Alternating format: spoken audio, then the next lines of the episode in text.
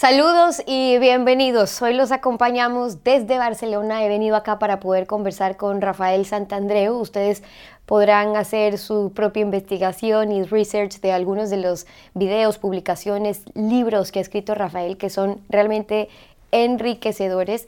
Él estudió en la Facultad de Psicología de la Universidad de Barcelona, después se inscribió en el Colegio Oficial de Psicólogos de Cataluña, se formó en psicoterapia, estuvo en Inglaterra, estuvo en Italia, trabajó con grandes célebres psicólogos, fue profesor, fue redactor jefe también de la revista de Psicología Mente Sana junto a Jorge Bucay, que quizás lo conocerán también.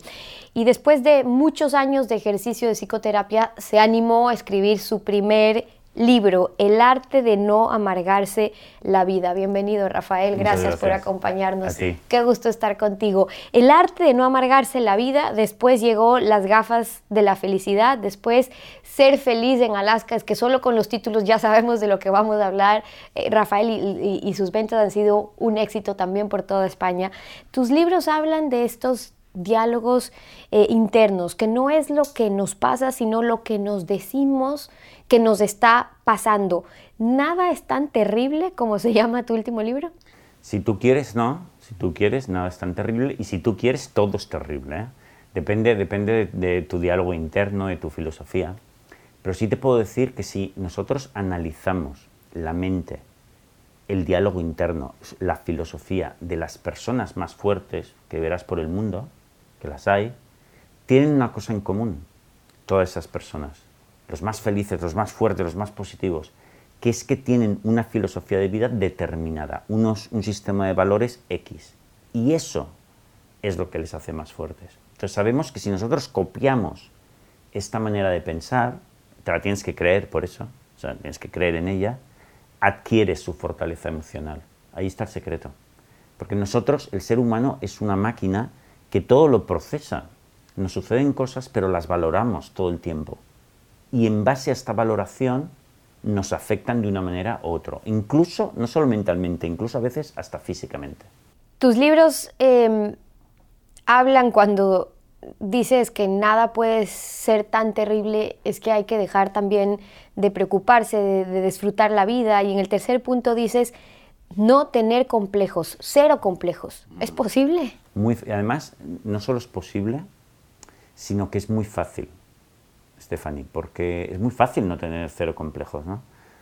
Para tener cero complejos has de profundizar y meterte en la cabeza un concepto, que es el siguiente, que la única cualidad importante para, para la felicidad, que es lo más importante, no es la belleza física, no es la inteligencia tampoco, ni no es la eficacia. Esas cualidades, yo les llamo cualidades trampa, esas cualidades no dan nada prácticamente. Son, son anecdóticas. Lo que da la felicidad y te puede tener hacer tener una gran vida es el amor a la vida, ¿no? en general, y el amor a los demás. Si tú tienes eso muy fuerte, muy grande, la vida te va a ir muy bien. En cambio, yo, la inteligencia, yo conozco a gente muy inteligente, grandes matemáticos, me haga infelices. Yo he conocido gente muy guapa, modelos y tal, que se quieren suicidar. Sí, porque eso no da la felicidad. Es anecdótico. La eficacia. Sí, no sé, hay gente muy eficaz, ¿no? Que puede construir un edificio en poco tiempo y son infelices también. Entonces tú cuando... Porque fíjate que todos los complejos tienen que ver con esas tres cualidades. La belleza, la inteligencia y la eficacia. Por ejemplo, te llaman tonto y te sientes mal. La inteligencia te dicen, pero Rafael, pero qué feo que eres. Y yo digo, ostras, me siento mal. ¿Ves? La belleza. O me dicen, pero qué, qué torpe que eres. Me siento mal, ¿no? La eficacia. Pero en cambio, yo, por ejemplo, hace muchos años que estas tres cualidades me importan un carajo. Entonces, si alguien me dice, pero Rafael, pero qué feo que eres. Yo digo, bueno, no sé si soy tan feo, pero a mí me da igual. Porque a mí ese concepto, a ti te importa, a mí no. Eso no da la felicidad, tío, madura. ¿Qué coño me importa a mí ser guapo feo? Entonces, fíjate que de, tal manera que qué complejo voy a tener. Luego, por otro lado, hemos hablado que la única cualidad importante es el amor a la vida y a los demás. Y eso lo tiene todo el mundo. Lo puedes sacar más, lo puedes sacar menos, pero entonces, qué complejo. Todos, toda la gente es maravillosa, porque todo el mundo tiene gran capacidad de amar. Ahora, cuando tú hablas de los complejos que podemos venir arrastrando también a través de los años sobre la falta de belleza o de inteligencia, em, tú dices, bueno, eso no da la felicidad, pero la felicidad también es relativa. De hecho, quienes nos están escuchando ahora disienten sobre qué les hace feliz o qué te hace feliz a ti o qué les hace feliz a ellos, pero desde tu experiencia, también ya eh, entrando en estos caminos tantos años, ¿qué, qué es la felicidad? Bueno, la felicidad eh, es, es, un, claro, es un estado en el que uno se siente mm, eh, muy sereno, alegre con mucha facilidad, eh, con mucha energía para descubrir el mundo, para hacer cosas interesantes. Entonces, hay muchísima gente que vive en ese estado prácticamente permanentemente y además va aderezado de momentos de éxtasis prácticamente casi místico. Y eso muchas veces a la semana. ¿eh? hay gente que vive así toda su vida. O sea, encantado de la vida, encantado de ellos mismos, encantado de la gente, maravillado de vivir en este planeta. Y encima con muchos momentos de felicidad rebosante. ¿Pero qué nos da esa felicidad? Eh, nada. Dos, para conseguir eso tienes que dominar, tienes que hacer dos cosas, que es no quejarte, y valorar lo que sí posees, tus posibilidades, ya está. O sea, si, mira, si tú eres eh, barrendero, ¿no? La gente que barre las calles, pero no te quejas y valoras lo que posees, serás feliz. Pero si eres millonario y no te quejas, porque los millonarios también se quejan, si no te quejas y valoras lo que posees, serás feliz. Da igual lo que seas, da igual donde estés. Si estás en la cárcel, estás libre, tienes una enfermedad o estás sano, si no, eh, tienes que hacer estas dos cosas.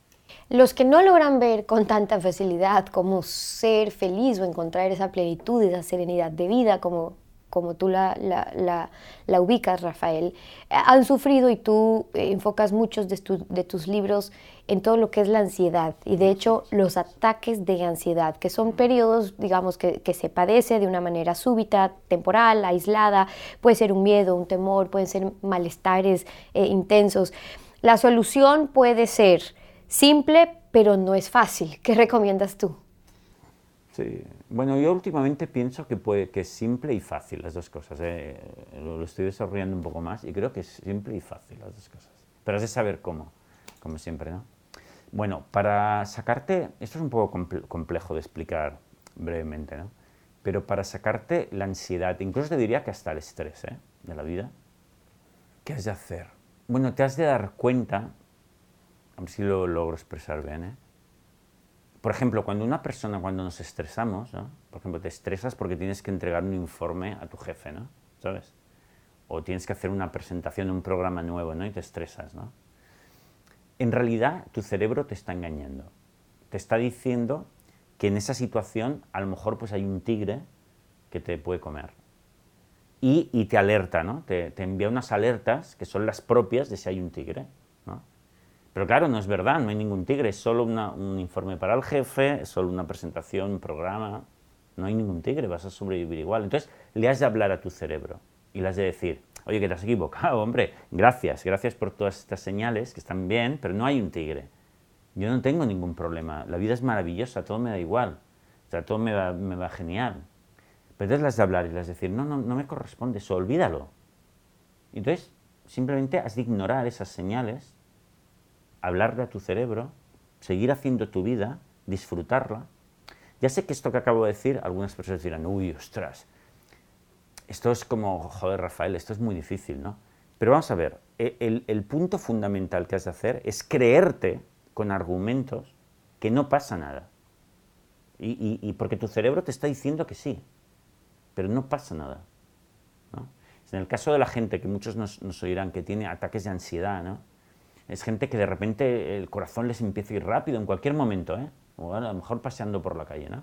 El corazón les empieza a ir deprisa, se marean, piensan que les va a coger un ataque al corazón, pero en realidad si van al médico, les dirá que no tienen nada. Pues tú has de decírselo a tu cerebro, has de decir, hombre, me estás dando unas señales como si estuviese muy enfermo, pero yo estoy genial. Eh, eh, por lo tanto, para, mm, tranquilo.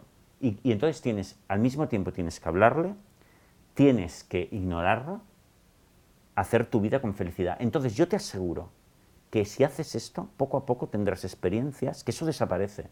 Por ejemplo, tendrás un, informe con el jefe, tendrás una presentación, tendrás un programa nuevo y de repente alucinarás porque estarás totalmente tranquilo. Y dirás, ah, mi cerebro a veces se confunde y me da señales equivocadas.